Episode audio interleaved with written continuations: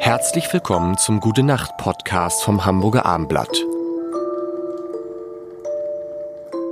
Gestern haben Jan. Tobi. und ich, also ich gar nicht so viel, aber Jan und Tobi sind völlig, Ja. sind völlig steil gegangen Das ist auch bei dem Thema uns in- in- Spülmaschine einräumen. Ja. Und deshalb hat die Redaktion aktuell das äh, Programm geändert.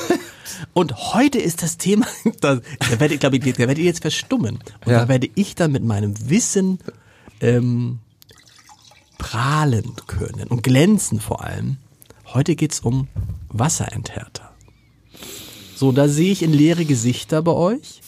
Da ist nämlich die Frage, habt ihr euch denn schon mal damit beschäftigt, wie hart und kalkhaltig euer Wasser ist und was das mit eurer geliebten Spülmaschine auf Dauer macht? Also wir haben Salz da unten drin. Mhm. Spülmaschinensalz und diese Klarspüler-Krams, also aber diese technischen Parameter, da das, das macht dann immer meine Frau, weil da, da kennt sie sich aus. Also ich will, das ist nämlich ganz interessant. Es ist ganz interessant. Wir hatten bei uns zu Hause hatten wir, weil eine Klospülung irgendwie rumzickte, äh, hatten wir einen Sanitärmenschen da und der sagte dann, oh, ihre Klospülung, wie alt ist die? Die ist ja bestimmt schon zehn Jahre alt.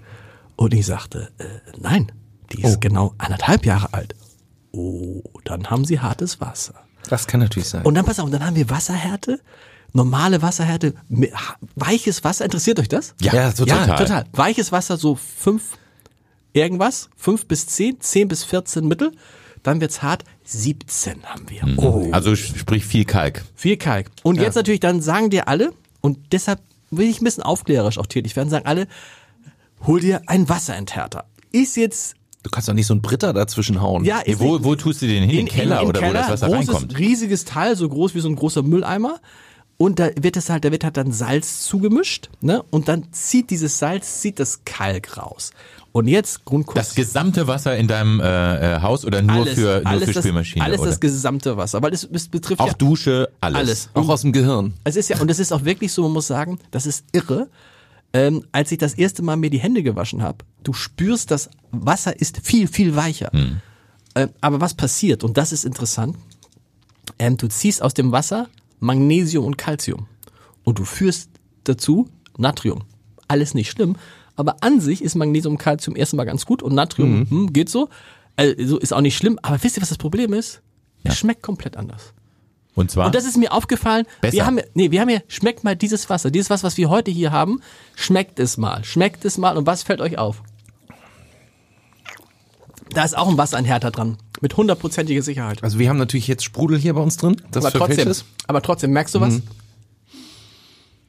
Also manchmal schmeckt Wasser ja so ein bisschen nach Lakritz. Nein, aber, das Und merkt, dann aber jetzt probier doch mal richtig. ja, das schmeckt. Ich finde, Was es ist schmeckt das? gut. Es schmeckt, aber was ist es? Es ist doch total salzig. Schmeckt dir den Salz, Salz, Salz nicht? Bisschen, ja.